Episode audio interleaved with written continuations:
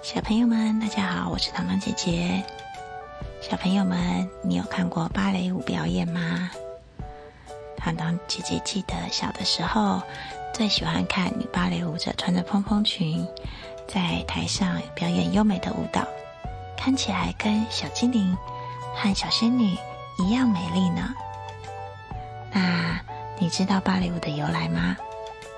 芭蕾舞啊，它其实是十五世纪文艺复兴时期由意大利的贵族们所传出来的哦。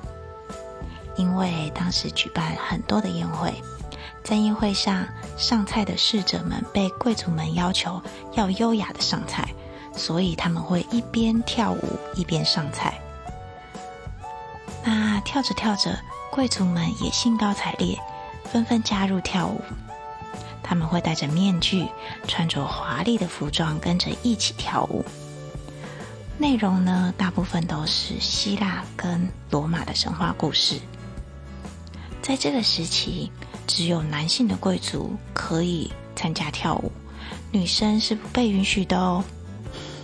是不是很有趣啊？那到了一五三三年的时候，意大利佛罗伦斯美第奇家族的公主凯瑟琳。她嫁给了法国国王亨利二世。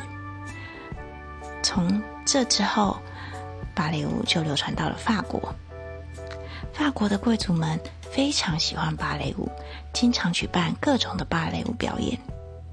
为了让三面的观众都可以看清楚他们，所以芭蕾舞者都会把双脚向外扭转开来。所以啊，这就是芭蕾舞很像鸭子走路的原因。其实就是为了让大家看清楚哦。不过在这当时是一种很美的感觉哦。他们甚至还发明了转臀器，帮助舞者向外扭转双腿。这个时期的法国国王们都非常爱芭蕾舞，特别是太阳王路易十四。他在十三岁的时候参与了芭蕾舞的演出，到了三十岁的时候才因为太胖了。没有办法跳舞了，才没有做表演。在一六六一年的时候，路易十四甚至在巴黎创办了全世界第一所芭蕾学校。他制定了五个基本的手姿和脚姿。这五个基本的手姿脚姿非常重要哦，因为在往后的三百年，这五个姿势组合变化，变出了各种美丽的舞姿来。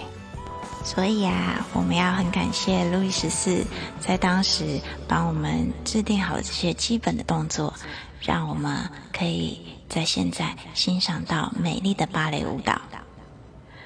小朋友，今天的故事就讲到这里喽，谢谢你的收听，拜拜。